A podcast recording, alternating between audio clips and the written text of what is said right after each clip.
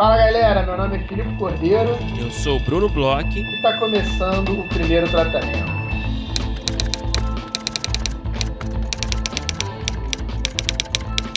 Fala, Bruno! Tudo bem? Fala, Filipe Cordeiro! Tudo bem comigo? Como você está hoje? Brunão, tô bem, tô me adaptando ao jet lag, né? Agora que acabaram as Olimpíadas, meus horários de sono estão muito loucos, mas é, aos poucos eu vou me adaptando aí a esse novo mundo sem o Japão no meu dia a dia. Vai começar o, o seu laboratório essa semana, né? Tá animado? Pô, muito animado, cara. É, hoje mesmo, para quem está escutando na quarta-feira, mais tarde estarei no meu laboratório novo e tô animadíssimo. Tô, tô, tô animado pra caramba. É um projeto que eu adoro, projeto aí é, que eu tenho muito carinho e tô louco para começar. Eu curto muito. Ah, legal, cara, legal. Eu gosto muito do projeto aí. Eu sei que é um. Eu, sou, eu também sou suspeito para falar, né? Porque é um projeto, primeiro tratamento de conteúdo aí mas eu torço muito, assim, independente de qualquer coisa, eu torço muito pelo sucesso e, e, pela experiência que você vai ter, que eu tenho certeza que vai ser bem legal. E é muito bom esse tipo de laboratório que os projetos eles vão ganhando musculatura, né? Você, é, no mínimo, assim, acho que tem duas coisas de laboratório que são interessantes, que assim, seu projeto ganha musculatura, você é, desenvolve muito mais a, a, ideia que você tinha com outros olhares e descobre pontos fortes e pontos fracos. Acho que isso é uma das coisas mais interessantes.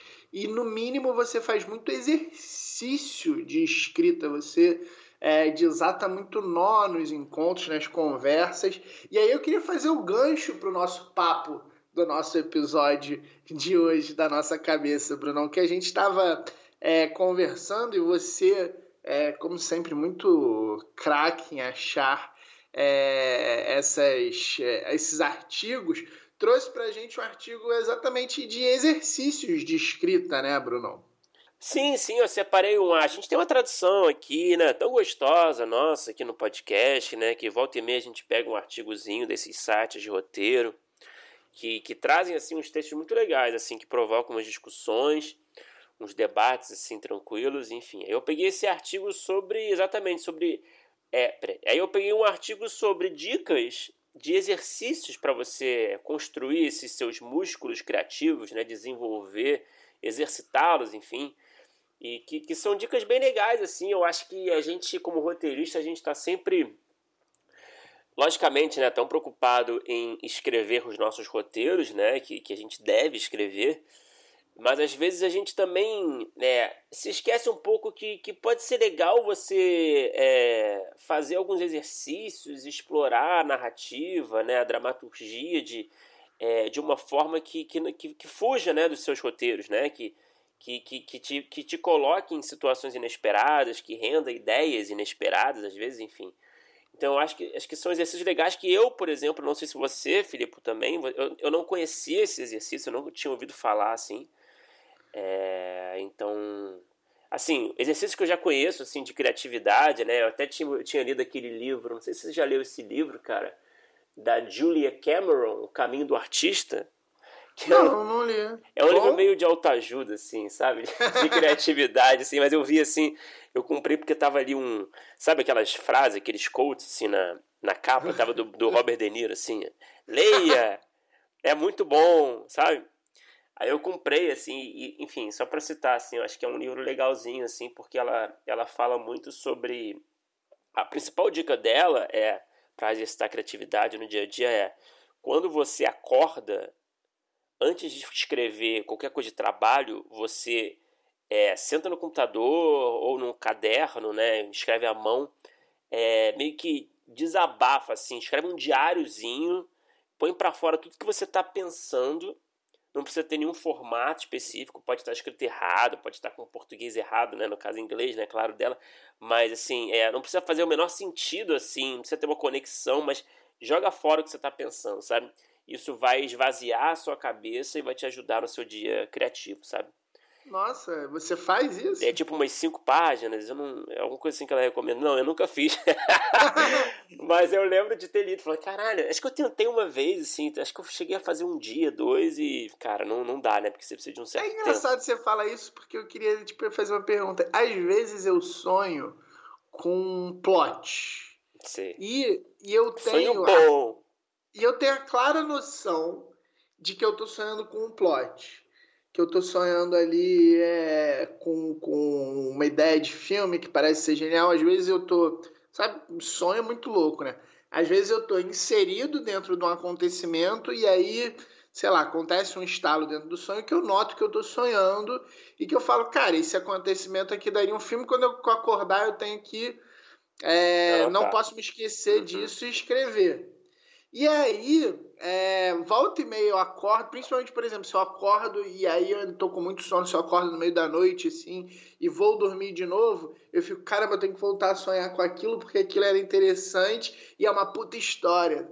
E aí, é, de manhã eu sempre tento lembrar e escrever mais ou menos qual era é, o principal ponto da história, porque assim, uma das coisas que eu, que eu já notei quando isso acontece, isso acontece com até uma certa frequência, por incrível que pareça comigo, é que durante o sonho parece que está acontecendo uma puta história com várias coisas acontecendo e na verdade é, é basicamente uma coisa só. Eu já notei isso. parece que eu tô sonhando durante horas, eu tenho um longa, quando eu saio é tipo, ah, um cara com uma mala de é dinheiro. Cena que dá uma ombrada numa celebridade que fica puta com ele e aí ele continua andando e eles passam a brigar por Mas você tá, disso. dando, você tá dando um exemplo genérico assim ou é realmente... Eu tô dando um exemplo que aconteceu agora há pouco tempo. um plot que aconteceu agora há pouco tempo. Que eu achei que eu tinha um puta longa quando eu acordei pronto na minha cabeça e era basicamente isso. Era um curta, era um curta. Era um cara que tava com uma mala de dinheiro, aí tinha uma celebridade que tava de saco cheio de falar com pessoas que toda hora queriam tirar fotos com ela, esse cara esbarra nela, é grosso, aí a celebridade fica puta e começa a perseguir esse cara. Então é, é quase que ao contrário. A celebridade que passa a perseguir um cara porque tá puta com ele, se torna obcecada por ele, e esse cara precisa levar o dinheiro para algum lugar. Era essa história que eu sonhei. Pô, você tem que aproveitar, né, de alguma forma, né? E aí, aí eu sempre tento escrever e trazer alguma coisa para alguma coisa que eu tô fazendo, mas eu já anotei muitas vezes isso, que assim, eu acho que eu vou conseguir escrever 25 páginas, 90 vezes, eu acho, caralho, tem um filme pronto aqui, e na verdade eu só tenho um momento que durou quase que uma noite inteira. Você tem um esbarrão, né? Esse esbarrão aí, tipo nossa. Isso. Eu dei um esbarrão de várias formas diferentes, acordei, sei lá o que, que acontece quando eu tô sonhando. E aí eu queria saber, você, quando você, você sonha assim, você, duas coisas, você tem consciência, às vezes você tá sonhando e fala, hum, isso daria uma história, e, ou quando você acorda, você fala, caraca, eu sonhei uma puta parada genial aqui, você anota ou não acontece isso contigo? Cara, assim, rapidamente, né, respondendo, né, mas assim, é, eu já sonhei, eu sonho com muita ideia ruim às vezes, assim, eu, dificilmente eu sonho com algo que possa ser minimamente aproveitável, eu nunca tenho consciência, que é, assim, eu tô no sonho mesmo, eu não tenho consciência que eu tô, ah, isso aqui é uma história dentro do sangue, não, eu não, não rola isso pra mim, Uhum. E, mas assim, eu confesso... Aí você já acordou e tipo, caramba, isso daí é uma história já, e aí já, que era não, é, é ruim, A maioria é Aí você vai contar maioria, animado, assim. A maioria parece emocionante durante, né? É, porque demora... Aí, é, pode crer. Não, e assim, demora... Eu, às vezes eu demoro algumas horas pra, pra perceber que é uma merda, sabe? Depois, que, depois de acordar, sabe? Então reunião de manhã é um problema. Não ter reunião de manhã, assim, depois você sonhar com algo assim, com uma ideia, enfim. Porque logo depois eu percebo que não presta, assim. Mas eu, eu, enfim, os meus sonhos, eu acho que como de qualquer pessoa, né, basicamente, é muito terceiro campo, né? então eu, eu, não consigo aproveitar, não sou um cara muito de terceiro campo, né? Então, mas eu queria, eu queria sonhar realmente com uma premissa forte de comédia que é raro, né? Uma premissa que funcione. mas é engraçado que eu acho que tem isso, você tá tão envolvido ali no sonho emocionalmente, acho que mexe tanto com você. Quando você acorda, parece que é uma coisa assim que vai mexer com todo mundo. Nossa, quantas emoções eu passei aqui. Aí quando você vai vendo, você fala, na verdade era só eu escorregando num pátio e caindo no chão e acordando assustado. Tá Mas olha, mas olha, vamos só pra gente. É, a gente fugiu completamente aqui da nossa pauta. Assunto, né? Mas era um assunto legal também, né? Mas assim, só para falar rapidamente, a gente separou esse artigo, esse artigo do Screencraft, né, que a gente vai até postar no, vai estar lá no post do episódio, no nosso site, né, no primeirotratamento.com.br. É, e é isso, né? Esse artigo fala, dá dicas de exercícios para você desenvolver sua criatividade, né? E aí a gente separou só, a gente só vai falar por alto, assim, algumas coisas que chamaram nossa atenção, né? A primeira dica é que o texto dá é que para você escrever listas de possíveis é, ideias ou premissas é, de histórias, assim, tipo uma frase mesmo, assim, né? Duas frases, duas linhas de, de ideias, assim, de diversos gêneros, né? Algo que que. É tipo uma lista de ICs, né? Para é, começar ali uma história. Que assim. sirva, assim, para você desenvolver, assim, é, esse lado criativo e também, quem sabe, até gerar ideia, né? Que às vezes... Às vezes a ideia cai do céu, né? Mas às vezes você tem que martelar um pouco. Eu sinto isso. Não sei se você sente, Felipe. Mas é, aí dá alguns exemplos, assim, por exemplo, né, um cientista clona a família que morreu num acidente de avião é, mas depois aprende que, que tem consequências, né? Brincar de Deus. Né? é um bom exemplo, assim.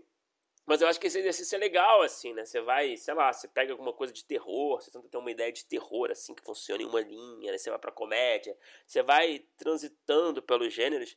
Eu acho que é um bom exercício, assim, até para começar, né? É um novo, sei lá, uma nova história, um novo, um novo caminho aí, né? É, eu achei interessante que ele fala muito sobre isso, de escolher um gênero e fazer várias é, é, propostas né, de histórias dentro de um gênero, porque aí você é, encaminha mais ou menos, né? E aí vai desenvolvendo. E eu sou, sou eu, eu acho que eu já até falei aqui no podcast uma vez assim, eu acho que para escrita criativa, isso é uma coisa que assim, eu, eu aplico, porque tem muitas dessas coisas que a gente é, lê, estuda, você está falando do seu livro, é, que a gente não aplica muito toda hora, em todo uhum. dia. A gente às vezes é, usa como uma ferramenta para se a gente precisa na frente alguma coisa e aí corre atrás para ver se funciona. Mas uma coisa que eu, que eu já até falei aqui, que eu assisti uma aula, acho que foi até do Davi França Mendes, é, ou, ou foi alguma, alguma coisa que eu, talvez tenha sido também, pode, pode ter sido da Tertúlia, então é, pode ter sido a Jaque, o Marcos ou o Davi, na época que eu fazia o NPA lá de Curitiba, que é, é, é, era essa coisa de fazer listas, né?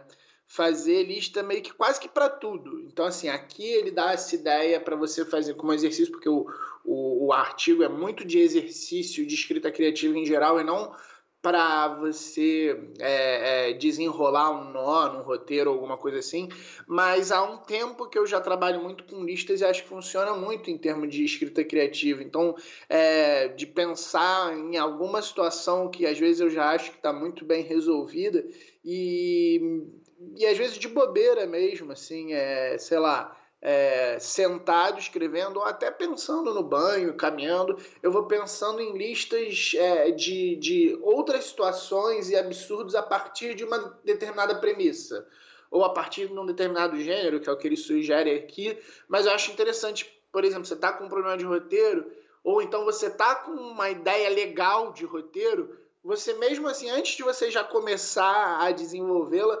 sentar e pensar assim, beleza, essa ideia aqui, ela me levaria para outros lugares? E quais lugares? Porque acho que isso, isso caminha muito bem. E aí, uma das coisas legais aqui do artigo, uma outra, uma outra dica aqui de escrita criativa do artigo, é você pegar o seu personagem principal e simplesmente trocar o gênero dele. Então, se você tem um personagem, um detetive, é, homem que está ali numa situação, você simplesmente transformar ele numa mulher e a partir disso você vê quais seriam as diferenças, quais seriam é, é, as dificuldades, o que, que as coisas que uma, uma coisa é, é seria percebida de uma forma por um gênero e por outro. Ele fala até, por exemplo, é, se você tem lugares confinados, a mulher é, vai ter que lutar para sobreviver, ela não, ela tem a dinâmica de ser tão forte assim quanto homem ou não.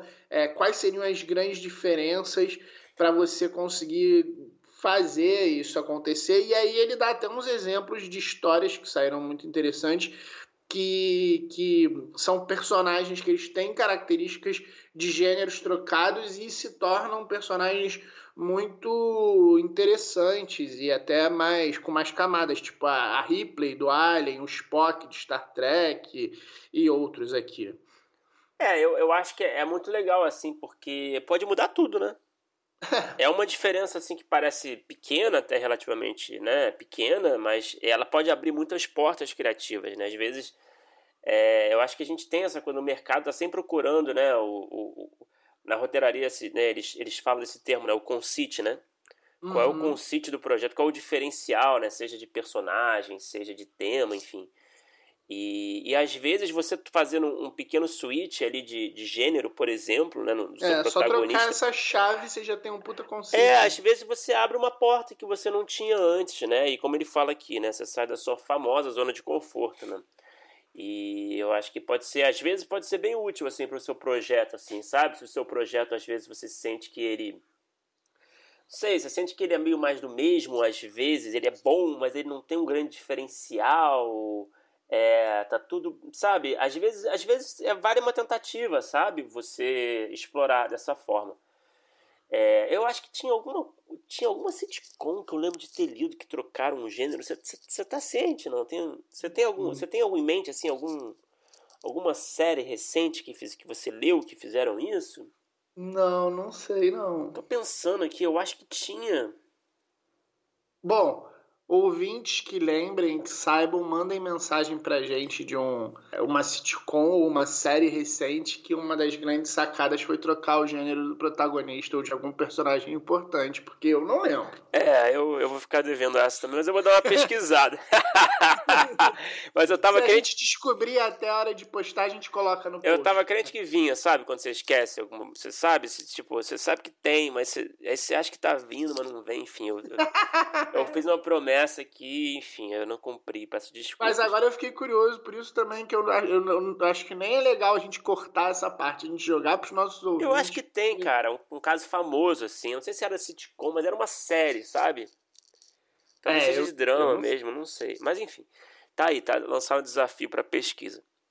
é, e um outro, assim, um, um, item final que a gente separou aqui para falar, né, para não ficar muito longo também, é uma dica legal assim de exercício, que é pegar um personagem pequeno, um personagem menor, é, e criar uma história ao redor dele, assim. E aí dá duas opções, né? Ou um personagem menor é, de uma de uma história sua, né, de um projeto pessoal seu que você está desenvolvendo, né, e você é quase fazer um, um spin-off, né? Uhum. É, mas assim, pode ser, não precisa ser uma, né, um projetão, pode ser às vezes um curta, uma historinha, sabe?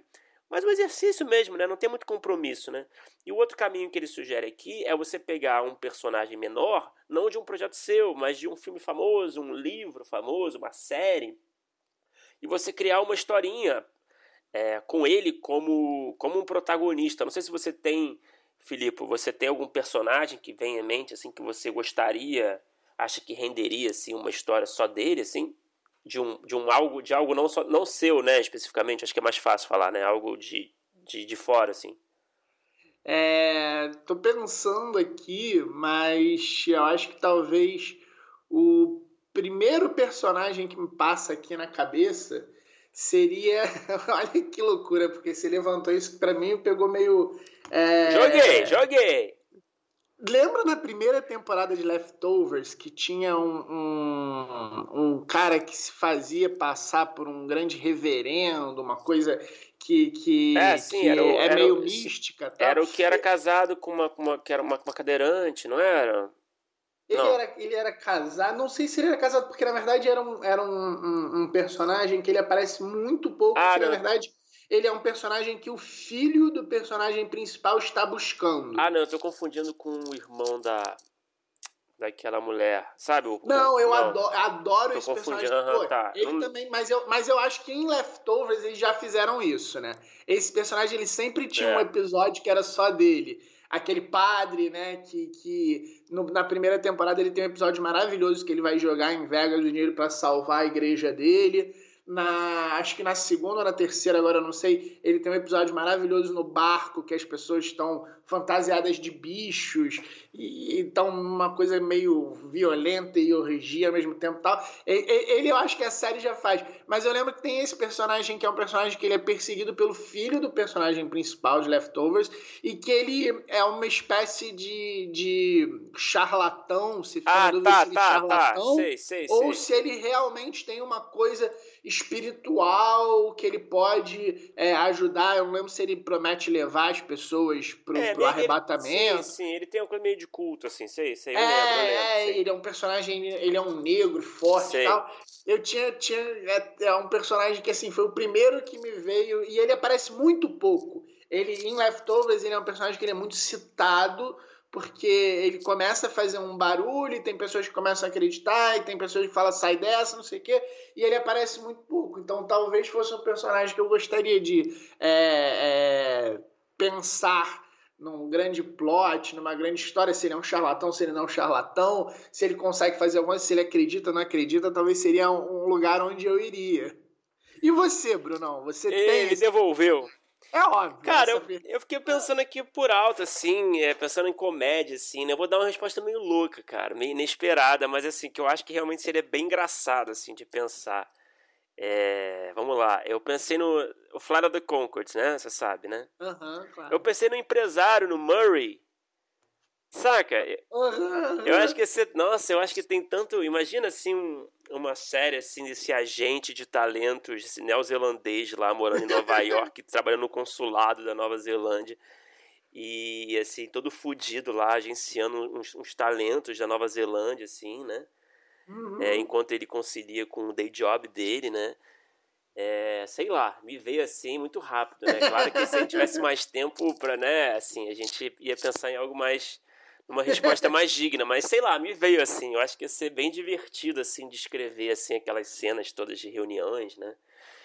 É, de chamada, né, lista de presença, não sei se você assistiu. Mas... Eu assisti, assisti algo bastante até. Mas enfim, é, é isso, né? A gente, novamente, né? Esse texto vai estar tá lá no, no post do, do episódio, para quem quiser correr atrás, dar uma olhada, vale a pena, a gente recomenda. E, e é isso, Felipe. Temos mais algum recado antes de entrar na entrevista do dia?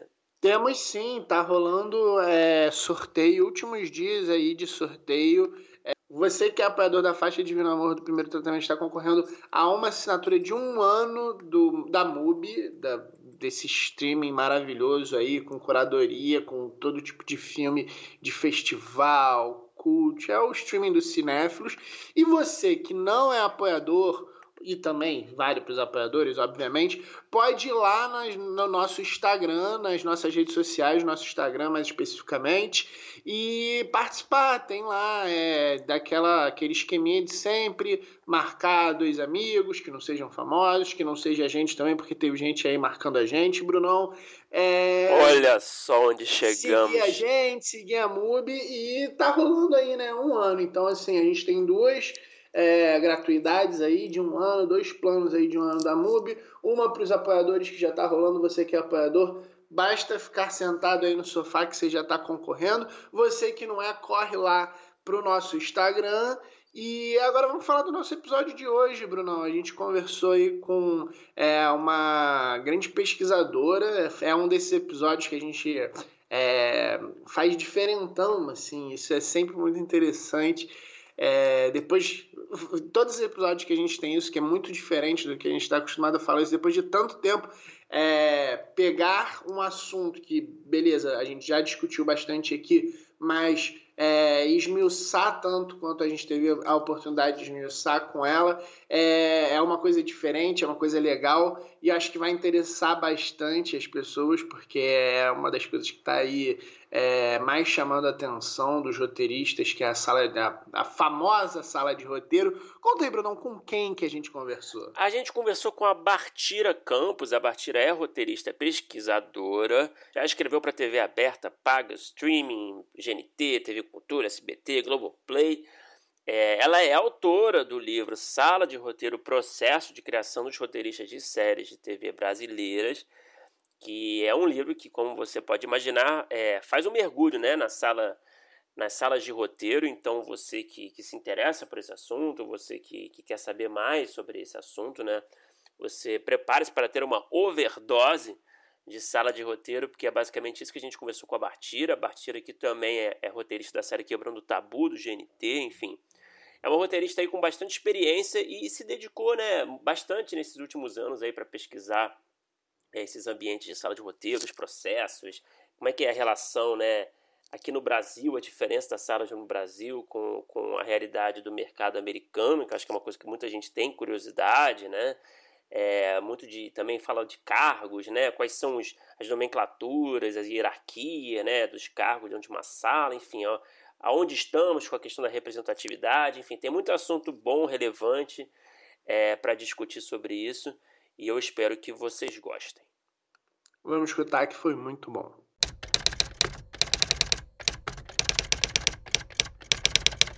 Tira, seja bem-vinda, muito obrigado aqui pela presença.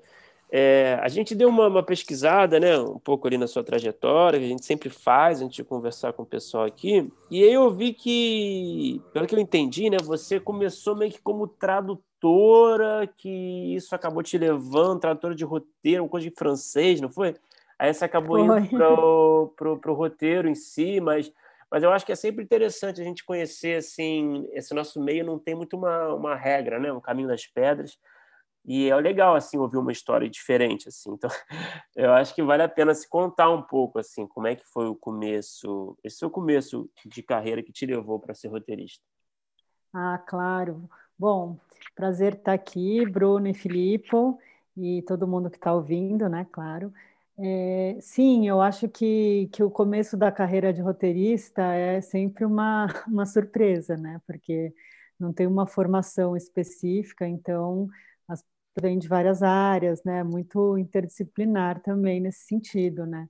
E eu comecei como tradutora de roteiro é, no SBT. Eles me contrataram é, para traduzir uma sitcom francesa que chama Câmera Café, que foi ao ar durante três anos, né? É, a partir de 2007. E, enfim, aí eu traduzi todo e adaptei, né? Os roteiros todos traduzia, adaptei e passava para o roteirista, que ele sim é, moldava e adaptava assim mais na linguagem do canal. E nesse processo eu assim aprendi muito, né? E aí né, decidi que era aquilo que eu queria da vida. Mas é, você já você já estudava roteiro? Você tá, estudava mais essa questão da tradução? É, como é que foi tipo do, da tradutora para roteirista? Hum, é, não. Eu tinha saído da faculdade, né? Eu fiz uma faculdade de comunicação social em multimeios na PUC e era é, um curso meio novo. Eu fui, acho que a primeira ou a segunda turma de, desse curso e, e, um curso de comunicação social. Não tinha, não, não, não era nada voltado especificamente para o audiovisual é, ou assim para o roteiro, mas eu sempre gostei de escrever, eu sempre tive esse lado muito forte em mim, né? E aí me surgiu essa oportunidade da do SBT por conta de uma indicação, né, de assim um uma pessoa que seria o roteirista e acabou não sendo, é, falou: olha, Bartira fala francês, gosta de escrever, é, topa fazer essa tradução, e aí me indicou. E aí eu falei, nossa, claro, né? Então foi nesse sentido, não é que é assim, ah, eu sou, eu não tinha nada de roteirista, né?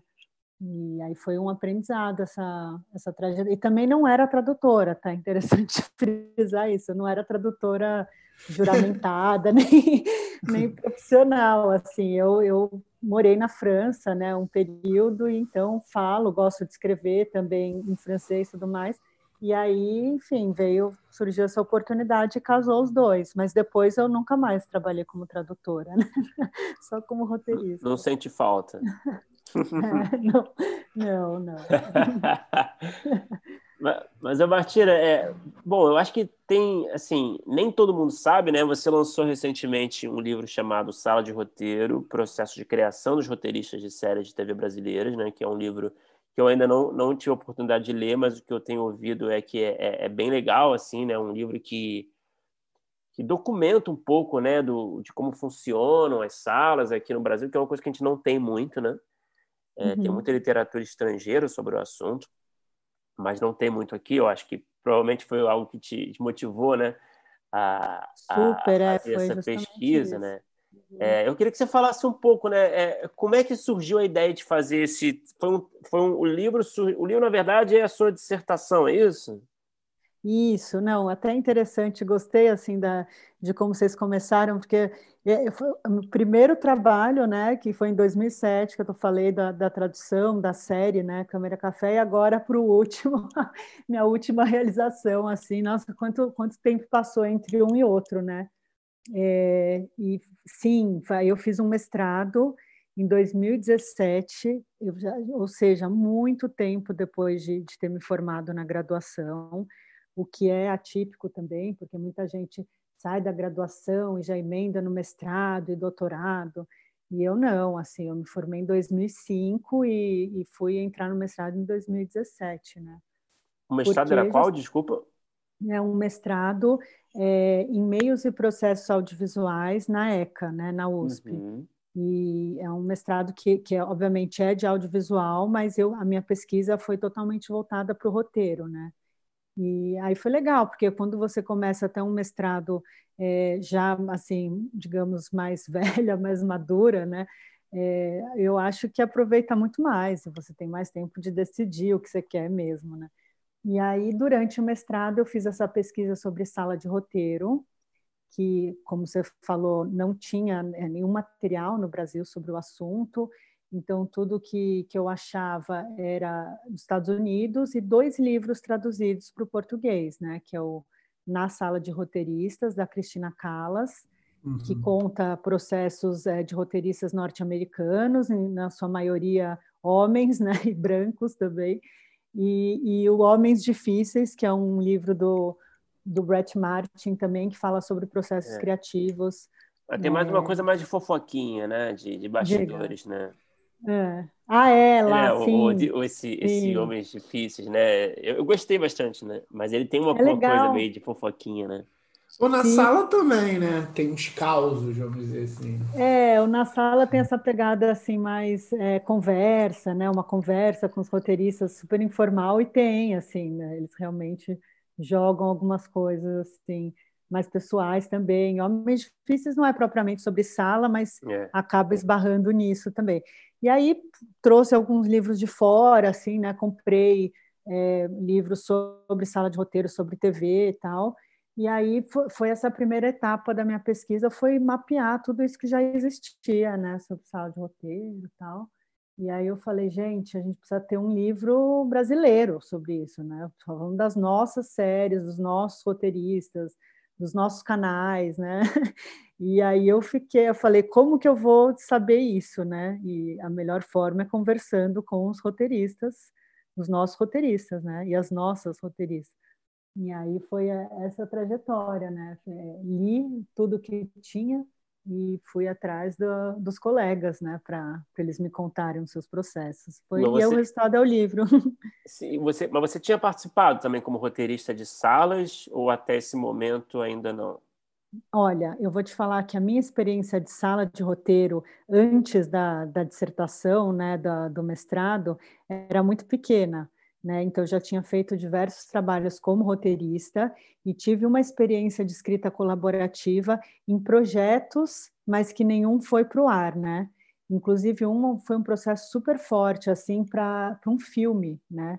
e que também, assim, sabe, desses de edital, que, enfim, ficou em desenvolvimento e ainda não, não saiu.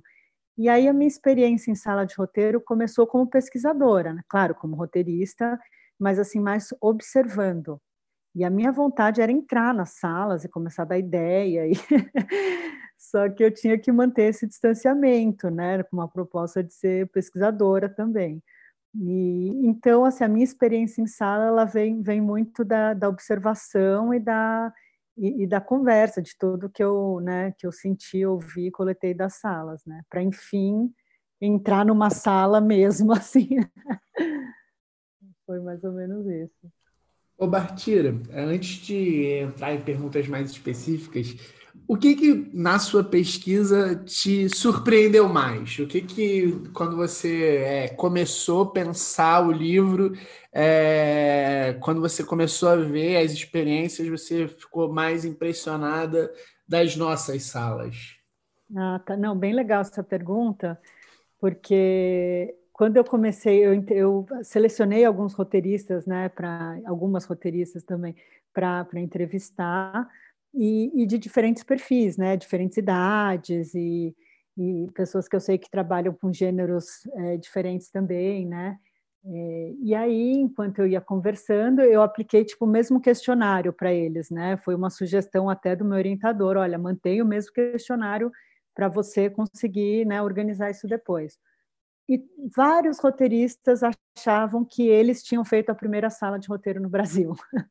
Esse foi hum. o fato mais curioso, assim. Então, você via como estava tão difusa essa informação, né? Porque ah, eu falei, não vou assim citar nomes, também nem me lembro especificamente quem foi, mas não, porque eu fiz a primeira sala. Não, porque a primeira sala foi é, dessa série na HBO. Não, porque né? Aí eu comecei a juntar as peças do quebra-cabeça, assim, falei, não, gente, aí eu descobri qual foi a primeira sala. Qual foi a primeira? a primeira sala foi Mano a Mano, na Rede TV. Mano a Mano. Caraca, olha que surpresa! É, não, foi super. Que ano não. Esse? Desculpa, que ano? É, não, é uma sitcom é, que foi escrita em 2001 no Rio de Janeiro, Nossa, inclusive. 2001. Não foi nem em São Paulo e não foi nem TV a cabo. É. Era uma que tinha uma galera gringa que veio da, da, da consultoria. Isso, exatamente isso. Quem, alguém, alguém falou com a gente sobre isso, falando que era a primeira sala que foi feita. Ah, pode é. ser, pode ser. Ah, falando, que era, falando que era a primeira sala de fala e veio gente de fora para ensinar como é que fazia o formato. Isso. E é engraçado você falar isso, porque assim, é, nunca. É, talvez o Chess tenha falado realmente que foi a primeira sala, mas eu não lembro de, de alguém é, afirmar com tanta certeza, mas eu já, já, já ouvi muito aqui no podcast vários roteiristas falando: ah, talvez tenha sido a primeira, talvez tenha sido quando você falou, é engraçado que foi uma resposta que aqui para gente que conversa com roteiristas não me foi estranha, sabe? Eu não. só nunca tinha me atentado para isso, talvez. Sim, não, porque eu lembro da, da entrevista do Tiese, até porque eu vi esse trecho que alguém falou: não, o Tiese falou de você no primeiro tratamento. Aí eu fui lá olhar né, e achar. Vamos ver o que, que ele falou de mim, né? E eu não entrevistei, né, o Tiese, e foi uma, é uma coisa que assim, até eu falo, nossa, que pena, mas eu entrevistei o Fábio Danese, que é um roteirista que foi super parceiro do Tiese, tanto nessa série como em Modern também, e ele fala muito do Tiese, e eu tive a honra de convidar o Tiese para escrever o prefácio do livro depois, né, então é, ele participou, assim, né, de, num processo pós, assim, né, mas ele também, ele ficou sabendo que foi a primeira sala depois da, dessa pesquisa, porque ninguém tinha mapeado, na verdade, né, esse histórico todo. E aí foi, ele era um dos roteiristas, o, o Danese, o Tiese, tinha a Nina Krintz, nossa, era uma sala grande, assim, muita gente mesmo, que vier, veio esse, vieram esses norte-americanos, esses americanos, né, para ministrar essa oficina sobre roteiro, né que surgiu essa, Engraçado que foi na Rede TV. Foi na Rede TV, né? Engraçado isso, né? Engraçado, né? Eu também achei tão engraçado. Fiquei pensando, pô, mas será que não foi na Globo? Enfim. É. Graças a Rede TV é pioneira, hein, assim, gente? Foi GNT, né? Sei lá, porque todo mundo achava que era Modern, né? A primeira sala, né? E eu também achei super assim inusitado e na verdade essa sala escreveu duas séries, uhum. mas só uma série que, que foi de fato filmar, produzida e foi ao ar que é a Mano a Mano, que é uma série, é uma sitcom, né? Bem norte-americana, aquela que já vem rida, sabe? Já com as risadinhas. Uhum. E dá para achar algum, uns episódios no YouTube e tal, é divertido. Assim. Bem legal. Mas alguma... isso foi, Filipe, o mais inusitado da pesquisa foi essa todo mundo falando que era a primeira sala, assim. É, a gente, o Bartira, a gente, a gente abre, né, para apoiar, a gente tem um grupo de apoiadores, né, então todo mundo com quem a gente conversa, a gente já antecipa, né, ó, a gente vai conversar com a Bartira. E aí uhum. o Jorge Rodrigues fez uma pergunta que eu acho que você deve ter escutado bastante, mas acho que é interessante, quais as principais semelhanças e diferenças que você encontrou entre as salas brasileiras e americanas? Uhum. Ah, bem legal essa pergunta. Acho que é assim, é, eu acho que é mais diferença do que semelhança, porque eles têm uma estrutura muito diferente de sala, é, da forma com a qual estrutura. O processo pode ser até parecido, porque a gente, né, que faz desde o beat sheet, aí vai para as escaletas, sinopses, escaletas. Então tem esse processo todo que a gente faz, que inclusive a gente reproduz muito do processo norte-americano que veio, né, para cá, assim, que é uma, né, não é uma coisa que a gente inventou daqui. Esse é um, é um conceito de criação que já que já vem, né, dali.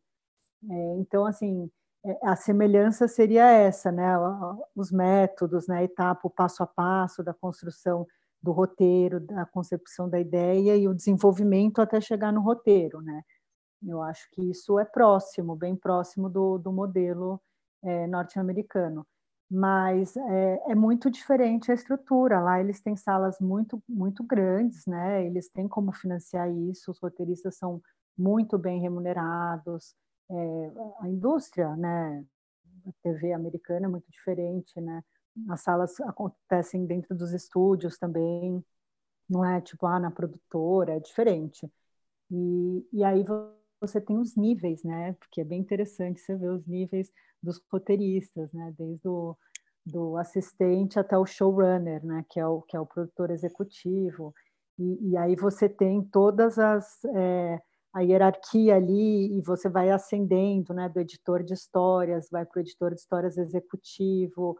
É, e aí, num dado momento, você começa a assinar episódios, aí depois você começa é, a ter mais responsabilidade né, criativa e, uma, e um valor maior né, de cachê também, enfim. E tem a questão do agente, né? Lá é muito comum os roteiristas todos terem agente. Isso é uma coisa que a gente tá, tem, a gente tem aqui, até vocês entrevistaram recentemente, uhum. né? Uma, mas assim, é muito, muito diferente, né? Também.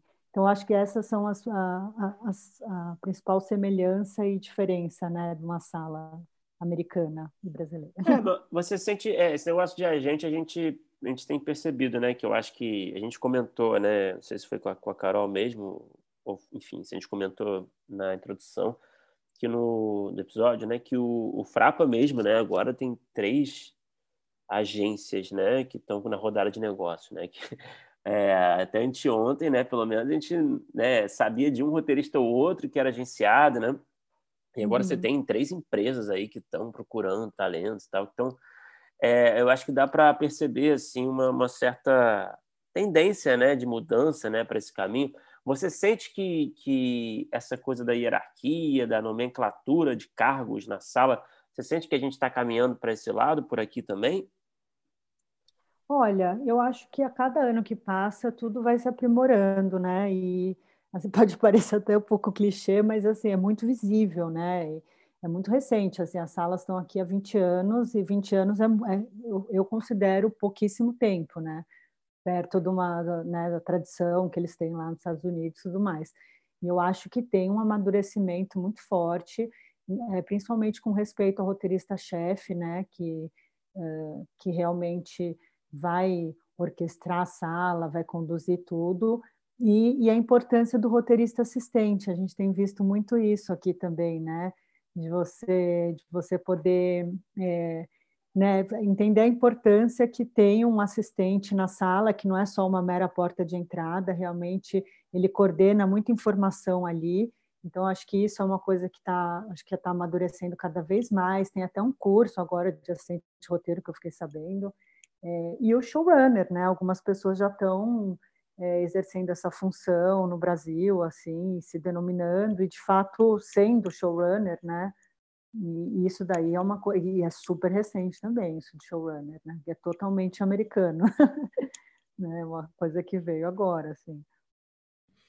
E você identificou alguma invencionice muito brasileira, assim, uma jabuticaba dentro das nossas salas de roteiro? assim, curioso. Que pergunta boa, hein, Filipe? Nossa, realmente. Opa! Obrigado. Nossa, me encantei com a pergunta. Nossa, realmente boa e, e, difícil responder assim, né? Porque cada, cada sala é bem assim, apesar de ter o modelo todo assim, é bem diferente uma da outra, né?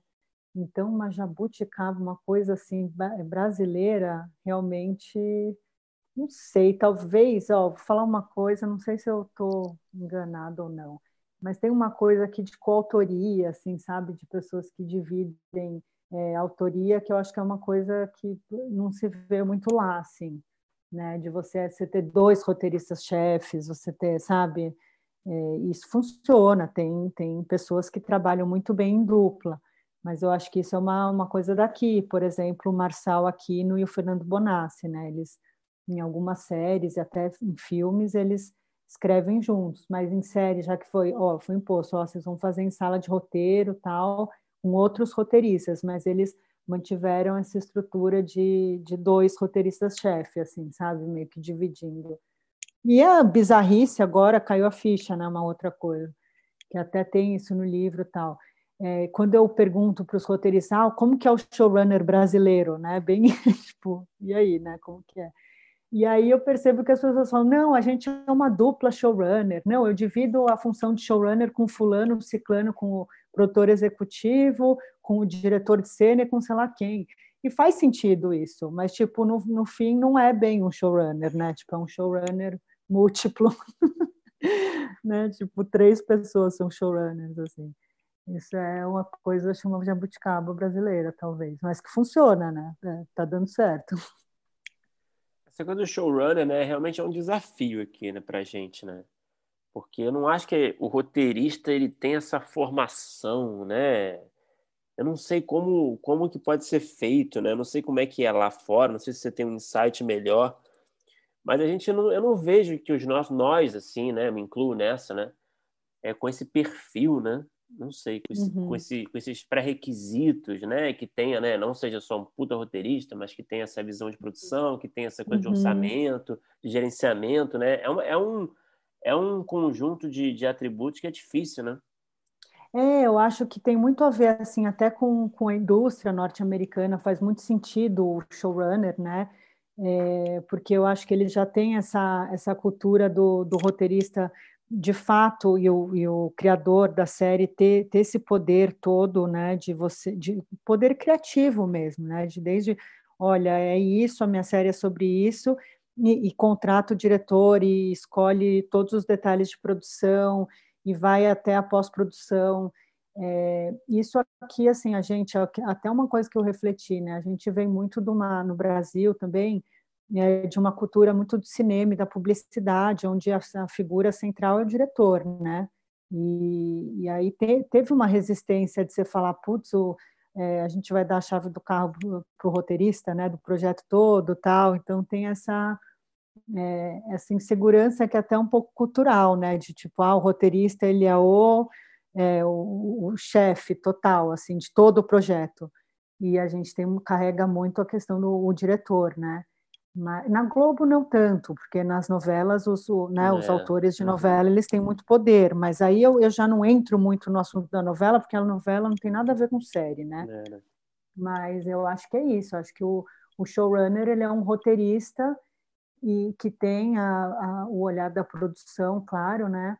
Mas ele vai, vai olhar toda a produção com um olhar dramático, vamos dizer assim, né? dramático não de, de drama, né? o olhar da, da, narrativo mesmo. Então, ele vai garantir que vai passar por todas as etapas né, de produção com, com a, né, carregando essa, essa voz, essa essência do, da série. Né? Então, eu acho muito legal showrunner, mas eu acho que a gente ainda está tentando compreender o que é e para que, que serve, qual que é a utilidade, né, de, de ter um showrunner assim. Né. Mas você acha que o caminho natural, é, você percebeu assim, desde a primeira sala né, que a gente teve até esse momento que agora eu acho que a gente tem uma, até uma certa quantidade interessante de sala de roteiros aí acontecendo, é, a gente ficar cada vez mais parecido mesmo com essas salas é, é, americanas, principalmente, assim como você falou, com, com esse quase plano de carreira muito claro dentro de uma sala de roteiro. É, ou você acha que a, a gente vai para algum outro caminho, que tem uma resistência? Recentemente a gente conversou é, com alguém, eu não sei nem quem foi, não sei nem se eu posso falar muito também, mas é, que tinha, tem, tem gente que está tendo resistência e está, por exemplo, usando o exemplo de Mare of Town, que é uma pessoa só que escreveu a série, e, e perguntando se sala de roteiro realmente é, é importante. Eu já ouvi, é, é engraçado isso, assim, desde que a gente começou o podcast, a gente é, ouviu muito as pessoas encantadas e falando sobre primeiras experiências com sala de roteiro, e, e agora, sei lá, talvez esse ano eu comecei a ouvir as primeiras críticas, talvez, ao modelo, sabe? Uhum. Não, eu acho que sim, eu acho que é, não é uma unanimidade é, e também não é uma regra, claro, né? É, eu acho que tem funções, assim, ela é, ela é funcional, né, a sala também. É um processo que, que funciona, porque você tem vários, muitos episódios, muitos personagens, é, às vezes muitas temporadas também, e tem um tempo hábil assim que você tem que escrever e entregar e, e já filmar tudo ao mesmo tempo. Então, pela demanda, é muito mais inteligente você escrever é, de maneira colaborativa. É, né, escrever, eu digo, desde criar tudo até escrever. Eu considero que tudo isso já é escrever o roteiro, né? É, do que uma pessoa só. Mas aí todo mundo, ah, mas a Glória Pérez escreve sozinha. Ah, mas né, assim, legal. Tem séries que são feitas por uma pessoa, também não sei te dizer qual. E tem muita gente que realmente não gosta ou tem alguma resistência, eu acho que isso vai dar algum, algum pepino com autoria. É, tem muita gente falando, mas eu, assim, eu respeito, né? Mas eu acho que, que o modelo de, de série de TV, ele funciona muito bem com sala, né? Eu sou um pouco suspeita, mas realmente eu observei várias. Eu estou atualmente numa sala e aí você sente a força que tem você trabalhar com várias pessoas e como isso agiliza o processo. Mas muita gente, assim, ah, é contra, ou sei lá o quê, tal, tal, tal, ou tem uma certa vaidade também, né, em ter que compartilhar. Eu não sei, assim, eu gostaria. Eu conversei durante a minha pesquisa com uma pessoa que, que era contra a sala de roteiro, por exemplo. Né? Eu conversei, e foi muito bom ter esse outro ponto de vista. Foi ótimo, assim, é fundamental você ter né, um outro um outro olhar, assim. Né? Mas tem muita gente mesmo agora falando que, enfim, bem isso que você falou. E qual eram os principais argumentos de ser contra a sala de roteiro? Você, você, você lembra? Você pode falar? Lembro, claro. Não, então, o principal, é, o principal argumento era, olha, a criatividade não tem hora marcada. Então, como você pode virar para uma pessoa e falar: olha, a gente vai se encontrar, reunir amanhã às nove e meia, é, todo mundo então para desenvolver as sinopses, tá? Tá. Tipo, não, eu não, a pessoa, né? Ah, não, eu não vou, né? É, eu produzo bem à noite, eu não, não posso ir de manhã, por exemplo, né? Então tem essa coisa de, ah, mas eu para eu começar a escrever eu tenho que esquentar, eu tenho que ficar um tempo. Então tem é, mais isso. E também, ah, porque aí você vai ter problemas jurídicos para reconhecer a autoria, porque você vai querer falar que aquela ideia foi sua. Então, ao, meu ver, inclusive essa pessoa que, que foi um pouco contra tal, às vezes não, não entendeu, não conhecia o modelo de trabalho, né, de sala de roteiro. Mas era principalmente isso, né, sobre é, a mesma coisa de você pegar vários escultores, deu esse exemplo, né? me colocar numa sala de escultor, e, não, porque tem uma coisa que chama autoria, criatividade, isso é muito pessoal. Então, assim, eu ouvi, acho que entendo o lado da pessoa também, mas, enfim, eu não vejo problema de me reunir às nove e meia da manhã para discutir uma cena, assim, sabe? Eu não acho que eu vou, talvez, estar melhor às nove e meia da noite, sozinha em casa. Não sei. É bom pensar isso também, né? É uma coisa também de, sei lá, né? De você se. É até uma coisa de mercado também, né? De você ter que se adequar também, né? Sei lá. Eu acho que. Acho totalmente isso de mercado. É uma, é uma é. tendência, né, para você conseguir dar conta dessa demanda de conteúdo tal, né? É, também. porque infelizmente eu sei que tem gente que funciona de madrugada, sei lá, né? Mas, mas a realidade do mercado é essa, né? Você tem sei, você tem aí um, um calendário de entregas, né? Enfim, é, é difícil você manter esse lado artístico boêmio, digamos assim, né? É, no mercado mesmo, né? Enfim. Mas é. É essa, isso mesmo, é. é. Mas aí na hora de escrever o roteiro também, é, normalmente é, o roteiro ele é distribuído, cada, cada roteiro é. escreve um episódio, então aí pode ter esse momento também para redigir os diálogos, né? Uhum. Mas, mas sim, eu acho que sem problemas as pessoas não gostarem de sala, né? Tem gente que não gosta mesmo. Mas, ô Bartira, eu queria falar também sobre um, um ainda nesse assunto né, das suas conclusões, é, sem querer estragar o livro, né? para quem não leu. Vai, por favor. spoilers. Mas é, eu queria que você falasse um pouco da, da questão da diversidade nas salas de roteiro. Não sei se você teve alguma conclusão significativa, o que, que você percebeu, como estamos nesse assunto nas salas aqui no Brasil. Você teve alguma conclusão importante? Olha, eu não sei se é uma conclusão, porque eu ainda estou pensando muito sobre isso, assim, né? Eu acho muito legal você ter falado, mencionado, porque é uma coisa que não é muito mencionado, né? É naturalizado e a gente tem que pensar, a gente tem que se questionar e começar a observar um pouco mais, né? É, de todos os roteiristas que eu entrevistei, é, não foi não foi um grupo muito diverso, né? E eu acho que a, eu assim, pelo que eu pude ver, a maioria das salas elas são a, maioria, né, composta por homens brancos, né, e torno de 40 anos. Então isso assim, isso é uma coisa que até a Cristina Callas fala que nos Estados Unidos é assim, né? Fala, nossa, é, ficção norte-americana é escrita por homens brancos de 40 anos. E aí quando ela fala isso, eu olho um pouco aqui para o nosso, né, para as nossas produções, eu acho que tem um perfil, é um perfil majoritário mesmo, assim, e tem uma tendência para mudar. Eu acho que agora está começando a, a ser uma pauta mais frequente, inclusive muito entre as roteiristas mulheres, né, de, de indicar mulheres e mulheres negras, e, e não é ah, só para né, é, é, realmente importante para a diversidade, para, enfim, como que é, isso vai refletir na narrativa, na, né, nos personagens, tem que ter a diversidade, né? Diversidade em todos os sentidos. E eu não, eu não acho que, que a gente tem salas diversas, sabe, na, na minha opinião. Eu acho que não. Mas a gente está num processo é, amadurecendo isso também. Assim, acho que está começando a ter uma exigência, eles estão procurando um perfil, assim, perfis mais diversos de roteiristas, e acho isso super positivo, né? Mas é, acho que ainda vai demorar, talvez, uns anos para a gente ver isso de fato concretizando. Eu, é, eu tenho ouvido também sobre um esforço até das, das, plataformas de streaming também, em relação a isso. Então, Sim. É. é. eu acho fundamental é, esse assunto. Acho que, inclusive, é uma coisa que eu até gostaria de, de abordar depois numa outra, né? Às vezes sei lá, fazer uma live sobre isso, assim, porque eu acho que é legal é, isso ser discutido, né? Saber porque não, não é diverso e está melhorando e como que a gente pode fazer para melhorar, né? Isso.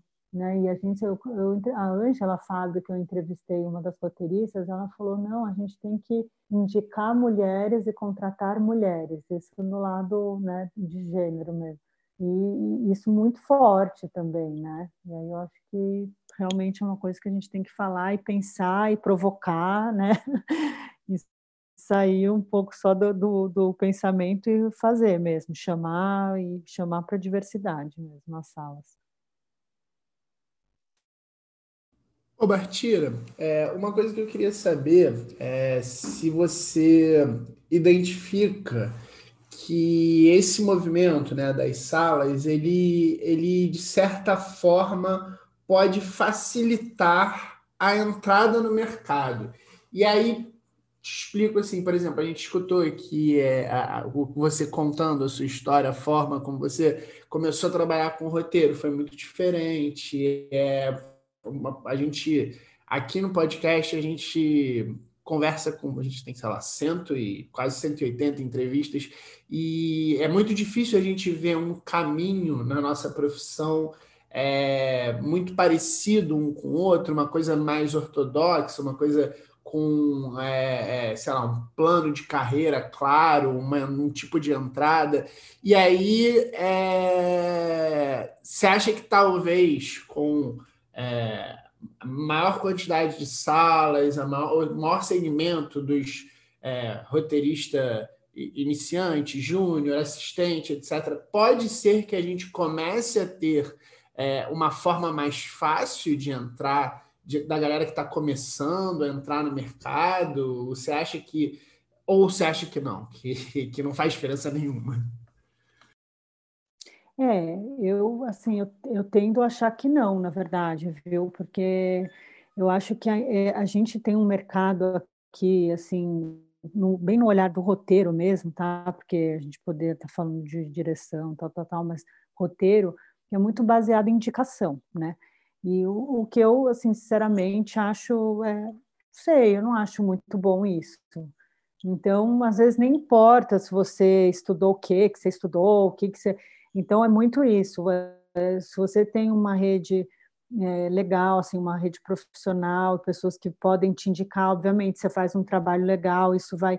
Um, um vai puxando o outro, mas é muito forte é, a indicação, né, aqui ainda e nem realmente não importa muito o que você, se você é formado em medicina, ou se você não tem faculdade, ou se você fez curso de roteiro, sei lá onde, ou não, não eu acho que é muito baseado em indicação. Sala de roteiro, eu acho que é assim, é difícil você conseguir entrar numa sala, por mais que tenham muitas salas, o que eu observei não só na pesquisa, como eu mesma como roteirista, assim, sabe? É, de como você tem um, meio que um ciclo vicioso das mesmas pessoas migrando entre as salas, assim. Não que seja ruim, acho que é garantido que vai sair uma sala boa, porque ah, a pessoa já fez tal série, tal série. Então é muito mais, ah, essa pessoa é mais da linha do infantil, então é muito mais garantido, né? Você chama ela, é, tem um perfil mais cômico. Então, acho que e aí você começa a ter esse. E, e, tem muita gente que é super competente e que não consegue assim, simplesmente entrar e estar tá numa sala porque não, não tem essa rede de relacionamentos, assim. Então, eu não acho que é fácil, eu não acho que está abrindo muitas portas, e por isso que eu acho super legal ter a gente, que é uma coisa que tem que pensar, e talvez ter algumas outras plataformas que, que fique, deixe mais democráticas assim, essas vagas, entendeu? Ao meu ver, isso. Né? Eu não acho. Eu, claro, tem, tem várias, tem o, o júnior, o roteirista júnior, que aí depois você vira roteirista, também tem o assistente, mesmo assim, para você entrar como roteirista assistente ou como roteirista júnior, eu, eu não acho que é um processo fácil, assim, do tipo, ai, olha, eu estou começando, posso ser assistente? É, é, muito baseado em indicação, então é até difícil falar como, né? Realmente você tem que começar a conhecer gente e que as pessoas conheçam, né, conheçam o seu trabalho de alguma maneira, é, eu, eu acredito muito, assim, eu gostaria que tivesse uma plataforma mais acessível e democrática para uhum. os roteiristas que não têm esse ciclo de amizades, de pessoas que possam indicar, poder né, entrar no mercado também, né? É, não, com então, certeza, né? Tem muito isso da indicação. É, Sim, eu acho que tem, e isso é uma coisa que é, assim, não sei, quem estiver ouvindo agora, assim, né? eu acho que é uma coisa que poderia mudar também, que fica um ciclo vicioso de das mesmas Sim. pessoas, assim. Claro que entram muitos roteiristas novos, tal, mas eu não acho que é uma porta super aberta, né? Que isso é uma coisa que a gente tem que refletir, como a questão da diversidade. É, a gente a gente conversa muito sobre isso, né? Eu e Felipe, com outras pessoas também, essa coisa da indicação, mas tem também, eu acho que né, tem, tem a coisa das vitrines, né? Eu acho que talvez seja um caminho, né, para o roteirista aparecer, você precisa ser visto, né, de alguma forma, né? Então, não sei se é a rodada de rodadas de negócios, concurso de roteiro, laboratórios, tem essa, essa, esse, essas ocasiões, assim, né, que eu acho que, que podem ser úteis, talvez, né, para criar essa rede, né, porque eu acho que você tem que ser visto, né, porque ninguém vai, dificilmente, né, você vai mandar um roteiro para um produtor que vai ler, vai gostar, e é isso, né, não é assim que funciona. Né? Exatamente, eu acho que tem toda essa é, realmente, você faz, fazer um curso de roteiro, uhum. aí você já tem uma oportunidade de, de estar assim, em contato com o professor, com, com outros alunos, isso já é uma rede de contato muito legal. É, você participar de uma rodada de negócio é super legal, porque você tem a oportunidade de fazer, desenvolver um projeto e de mostrar, de tirar ele né, do, da gaveta, né, e mostrar, mostrar para um player, faz, fazer um pitching, né, isso é um, é, até para o crescimento, né, do, do, roteirista, você passar por isso, assim, é muito legal, é, eu acho fundamental fazer cursos e entrar em grupos de estudo, super legal também, então, tem, obviamente, você tem várias, várias formas de, de se conectar com roteiristas, com canais tal, mas tem que ir atrás, e essa vitrine, né? Ah, colocar em rede social, divulgar o seu trabalho. Tem gente que não gosta. Eu sou uma pessoa que, particularmente, tem um pouco de preguiça. É difícil, né? Tudo, postar, e nananã, Nossa, e autopromoção, é papapá. É, é. Nossa, é muito difícil, meu Deus do céu. É a parte, eu acho que é a parte mais difícil. É, mas eu admiro realmente quem faz isso, assim, é. mas eu não sou muito... Mas eu, é bem isso, Bruno, que você falou. As pessoas, é, sim, acho que tem que procurar esse caminho dos cursos, dos grupos de estudo, né? É, para se conectar mesmo, né? Ô, ô Bartiro, eu queria aproveitar que você não só escreveu um livro sobre sala de roteiro, como você também está, já esteve em, em algumas, né? Está em uma agora, né? Pelo que eu uhum. entendi. Pra, né, estamos falando Sim. de sala de roteiro, eu acho que é legal, né? A gente tem essa pergunta recorrente, assim, de que é, que é como não agir em uma sala. É, a gente sempre menciona aqui também, a gente conversou com a Mirna Nogueira, né? não sei se você conhece. Uhum. A Mirna é demais. Sim. Ela falou, ela usou, ela usou um termo que ela, ela criou um termo, né, que ela chama de roteirista zagueiro, né, que é o roteirista que barra a ideia dos outros e não oferece nada. Uhum. E aí que eu achei, achei muito engraçado, assim, eu acho que ela que ela que cunhou esse termo, a gente está levando como missão nossa disseminar para o mundo, né? Roteirista e, zagueiro. É, eu queria saber se você, você, a partir desse termo, assim, o que, que você vê assim na sua rotina de sala, pela sua pesquisa, que, que você diria assim de, de como não agir, o que, quais são os pecados capitais, digamos assim, para o roteirista uhum. dentro, dentro de uma sala?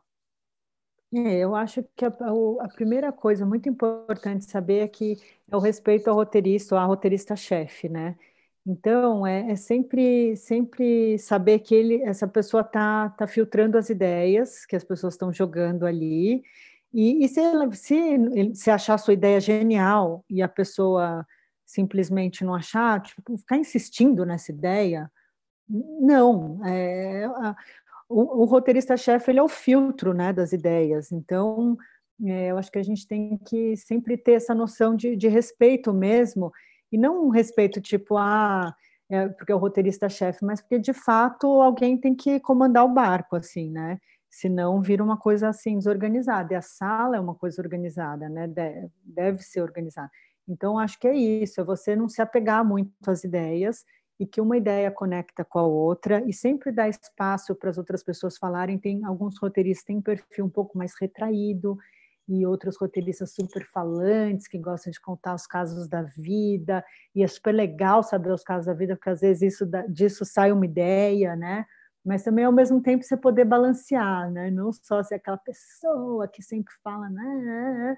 E nem uma pessoa muito retraída, né? Então você ter, ter esse equilíbrio de perceber o, o momento da fala e nas salas virtuais isso está muito escancarado, né? Porque fica as telinhas ali, aí você fica com o microfone desligado, e você quer falar, você liga o microfone, é diferente você estar tá em volta de uma mesa, né? Aí na sala virtual isso ficou muito claro, né? De tipo, ah, a pessoa que está falando muito, a pessoa que não está falando nada, e, e, a pessoa que está atravessando o roteirista-chefe. Isso, assim, dando exemplos não dessa sala que eu estou, mas de outras experiências, assim. E, agora, roteirista zagueiro, eu gostei dessa dessa definição. Não sei se eu vou agora assim conseguir criar uma, uma alcunha assim é, tão boa assim, né? Mas eu vou pensando, vou pensando aqui se surge alguma coisa. Não, né? mas foi uma ótima resposta. É, é complicado nessa né? essa dinâmica, é complicada, né? Sim, agora sala... as salas virtuais ainda tá, tá engraçado, viu? As telinhas ali, essa dinâmica e tá, tá rolando, viu? Tá, é cansativo, sabe? Bem mais do que presencial. É, é eu, eu, também tô numa agora virtual também e, e tem isso tudo que você falou, né? As neuroses, as neuroses do roteirista são multiplicadas, né? É. tá dando certo a sua? Tá, é, comecei há pouco tempo, mas tá, tá acho que sim, tá, tá dando sim. Legal, que bom. Pô, já que você está falando de sala virtual, eu senti que tá rolando um, cansaço aí desse ambiente virtual. É, você, agora, saindo até um pouco do, do, do, do livro, porque a gente está agora nesse momento, né, pós aí, apocalipse, você acha que pode ser uma tendência de continuar isso depois? A gente estava conversando aqui antes, é, a gente tem dois vacinados aqui na conversa, eu ainda estou na fila, mas você acha que quando começarem a voltar as coisas, a tendência é a gente voltar para as salas físicas? Ou você acha que essa coisa da sala virtual é, tende a ficar, vai, vai ter dos dois, mas vai ter mais de uma, mais de outra, é, porque é meio cansativo, né? Pa, pa, às vezes eu sinto, sei lá, eu sinto que parece que é até mais cansativo, por incrível que pareça, mesmo você não tendo que se deslocar nem nada, é, trabalhar muito tempo e muitos dias virtualmente. Não sei o que, que você acha. Eu acho que é bem isso, viu? Porque você fala, não, mas eu estou em casa, tal, né? Não preciso ir até o lugar, estacionar o carro, ou sei lá, ir de como for, né?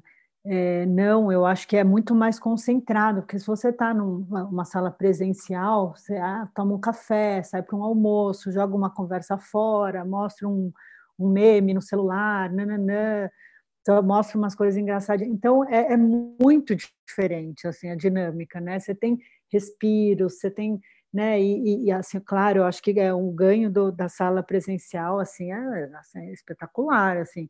Agora na sala virtual você está lá, bom, bom, dia, bom dia, todo mundo abre a câmera e aí tá, tipo dificilmente você vai sair assim da, da sala ou falar alguma, né? É muito concentrado. Acho que é por isso talvez que seja cansativo. Realmente, eu acho que três horas é um número bom assim para a sala virtual, assim, sabe? Pelo que eu venho, né, mais de três horas acho que foi muito cansativo. Até três dá, com um intervalinho no meio e tal. Mas eu acho que é bem isso, porque eu acho que no presencial você tem um tempo, o tempo é diferente, né? Que aí você não tem, eu acho que é cansativo e acho que a tendência é, é ser um pouco híbrido, pensando bem, acho que eu nunca tinha pensado muito nisso, mas de você manter uma parte virtual é, e, e, presencial, porque eu acho que né, eu estou trabalhando com uma pessoa que está na Alemanha, uma outra pessoa está no. Essa no é uma litoral, vantagem, uma... né? Essa é uma é, das vantagens é. do, do virtual, que você pode estar em qualquer lugar do mundo e, e vir até mais democrático, né, de certa forma. Também acho, você pode fazer com o roteirista estar tá no Amazonas, estar tá no, né, no Rio Grande do Sul, isso é legal, né? Você sai um pouco do eixo Rio-São Paulo, pensando, né, agora que você falou isso, né? Que, que tem as suas vantagens a sala virtual, que eu, por isso que eu acho que tinha que continuar em alguns projetos, né? Acho que aí vai de projeto a projeto. Em alguns projetos eu acho que é super positivo manter assim, né? Sou a favor. Ô Bartira, a gente está se encaminhando aqui para o final, a gente vai fazer o nosso tradicional bloco final já, mas eu queria antes te dar a oportunidade de falar aonde que a gente pode comprar o seu livro? Uhum. É... Olha, o meu livro ele está à venda na editora Alexa Cultural, no site da editora Alexa Cultural. É, por enquanto eu, eu concentrei as vendas só nesse lugar, né? E está dando super certo, está vendendo bem. Então, é só pesquisar ali, né? O livro chama Sala de Roteiro, é editora Alexa Cultural, e comprar ali direto, né? Então, é a única forma, não foi para livrarias por enquanto, e, não, e decidi não fazer e-book também por enquanto. Então, é o livro físico direto na editora. A gente bota o link aqui no post, pô. Ah, pô, show, legal. Eu sou, eu, eu sou um, talvez um dos Obrigada. últimos defensores de livro físico. É, eu vou, inclusive, quando chegar o meu, vou te mandar a foto, mas é, eu amo livro físico. Que bom que você decidiu Ai. não fazer e-book. É, eu pensei assim, mas eu acho que por enquanto tá é bom ter o livro na mão, assim, sabe? E o e-book tem, tem outras questões assim de plataforma, tal. Então acho que por enquanto tá bom assim, vamos ver mais para frente, numa outra edição, se tiver, como que vai ser, né? Bartira, vamos para o nosso bloco final, então, para a gente fechar com chave de ouro, tá bom? Uhum, claro, é, sim. Vamos lá, vamos lá. Qual é o melhor roteiro que você já escreveu, na sua opinião? Pode ser um curta, pode ser um longo, episódio de série, uma série, pode ter sido feito, pode estar na gaveta, vale tudo. Olha, bem interessante. Eu vou te falar, o, o, roteiro que eu mais que eu escrevi, que eu vi na tela e que eu mais gostei foi é, documental. Uhum. É, foi para a série Quebrando o Tabu no GNT, a primeira temporada. Eu fiz um episódio que chama Polícia. É, e aí eu, eu, nossa, eu fiz um, um, roteiro de montagem, né, em cima de, de material bruto muito grande, assim, de entrevistas, imagens, e foi um trabalho árduo, assim, para costurar e encontrar uma narrativa, um episódio longo de 45 minutos também. E, e aí foi assim várias páginas, escrevi bastante, quebrei a cabeça nesse formato documental mesmo. E, e, quando eu vi na tela, assim, vi que seguiu o roteiro e que a locução era exatamente aquilo que eu tinha escrito. E foi o seu Jorge que fez a, a locução, inclusive, foi assim, deu um arrepio. Falei, nossa, é, curti, né? Então, assim, pensando rápido, esse foi o roteiro que eu que eu preferi, assim, sabe? De ver na tela, assim, sabe? E qual é o pior roteiro que você já escreveu? Ah. Vale tudo também. Vale tudo? Pode estar na gaveta, é... pode estar no lixo. É, tá na gaveta, viu? Tá, tá na gaveta. É, é um longa-metragem que, que, na verdade, teve alguns problemas, assim, né? Até de... Porque eu escrevi, fui co-roteirista, e a pessoa que escreveu comigo não é roteirista, na verdade é um diretor. Então, não, é, teve um conflito de, de linguagens, assim, né, da, dele como diretor e querer impor, e ao mesmo tempo não tinha técnica do, do roteiro mesmo, né. Então, acho que o resultado ficou a desejar. Não sei se eu posso citar os nomes, assim, mas no fim está na gaveta. Vamos ver se um dia, talvez, um, um segundo ou terceiro tratamento fique melhor. Hum. E Bartira, o que que você assistiu que é e aí nacional, estrangeiro, série, filme, qualquer formato, documental pode ser também, que assim que você terminou de ver, você pensou, putz, eu queria ter escrito isso. Eu assisto muita coisa, até pelo por ser roteirista e agora tá, eu estou muito envolvida em série, eu, eu tenho uma coisa de assistir duas, três séries ao mesmo tempo, né? Um dia assistir uma, outra e aí e olhando até o final ou você não, assiste assim, é, pilotos? É, às vezes pilotos para ter uma ideia, porque alguém fala ah, uma referência de uma série, pai, ah, eu tá. assisto só um, ou às vezes assisto a série inteira mesmo.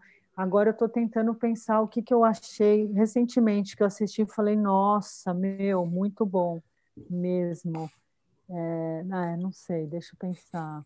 Ah, eu vou falar uma, uma série assim que me veio na cabeça quando vocês falaram isso que eu gostei muito, que é Big Little Lies da, da HBO, assim, uma série que, que inclusive eu fiquei sabendo que foi uma sala bem feminina, assim, né? E, e as personagens são excelentes, assim, são bem legais e, e, veio veio na essa imagem da série na minha cabeça, mas tem tantas outras, né? Mas essa série foi uma série que eu falei, puta, mandaram bem, assim. Pô, muito bem respondido, adorei Big Little Lies. É, você gostou? Que bom. Uhum. A primeira temporada, né? É, tem essa da Netflix agora, não sei se eu sei pronunciar direito, não, aquela Bridgeton, Bridgeton, né? Bridgeton. Ah, os Bridgeton, né? É, é. também não sei se eu sei pronunciar. não, é porque é britânico, né? Bridgeton. é... é, puta, essa série eu achei muito boa mesmo. Também eu fiquei sabendo que, é, que foi bem uma, uma produção bem feminina e de uma roteirista também.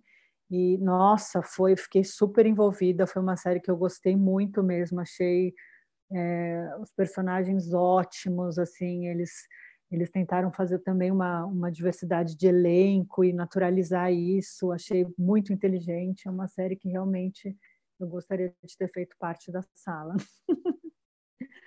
E Bartira, para terminar, qual é o roteiro que você tem escrito, uma ideia que você tem desenvolvida, que é o, o, seu projeto dos sonhos que você ainda não conseguiu tirar do papel? É claro, você, né, se reserve o direito de, de, dizer, de dizer o, o que você quiser, né, do projeto, pode ser um pouco mais vago, mas tem algum projeto que está ali no topo da sua lista ali de projeto pessoal que você sonha em vê-lo realizado algum dia? Olha, tem tem e é muito embrionário, assim, por isso que eu acho que é difícil falar, hum. é, porque eu fiquei tanto tempo trabalhando em séries que, não, que eu não criei, ou que eu não, sabe, eu nunca tive uma série minha, que é criado por Bartira, né? Se um dia vai ter, né? Uhum. Mas eu sempre trabalho em projetos de outras pessoas, o que é maravilhoso, assim, poder, né? Mas eu tenho um, um, um projeto meu que eu imagino total, assim, que é uma série documental também, é, mas assim super baseado numa pesquisa assim que tem um que tem um, uma pegada sobre a cultura indígena né? Isso é uma coisa que me atrai muito. E eu tenho parte da minha família indígena né? Minha família materna. E, e eu sinto muito vontade de resgatar isso né? Eu tenho um avô que fala guarani é, a minha avó faleceu mas eles na casa eles falavam guarani assim e tem todas é, é, muito forte isso, né, na minha família, e é uma coisa que vai se perdendo. E eu queria, eu tenho um projeto, eu sonho, né, em desenvolver esse projeto que resgate um pouco a, a cultura indígena, no, no sentido de que as pessoas falam muito em, em ter a nacionalidade europeia, tal, e, e às vezes vamos falar em ter a nacionalidade, essa, o passaporte mais indígena também. Assim. Então, talvez esse seja uma, um trabalho que eu um dia sonho em fazer, né? Um caminho indígena.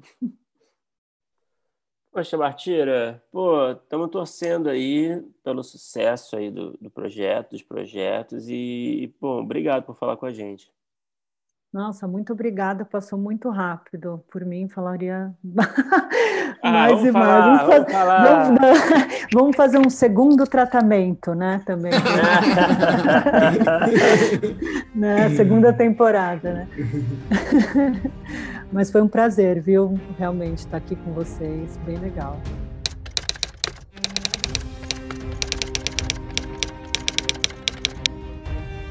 Opa! Chegou até aqui? Muito obrigado por escutar. Não se esqueça de assinar o feed do primeiro tratamento no seu agregador de podcast favorito. Comentários, sugestões ou em busca de consultoria para o seu roteiro? Mande um e-mail para primeirotratamentopodcast.gmail.com que responderemos assim que puder. Já ouviu falar da nossa campanha no Apoia-se? Ganhe recompensas exclusivas e nos ajude a continuar entrevistando nossos roteiristas favoritos. É só entrar em apoia.se barra primeiro tratamento e se tornar um apoiador. Muito obrigado novamente e até o próximo episódio.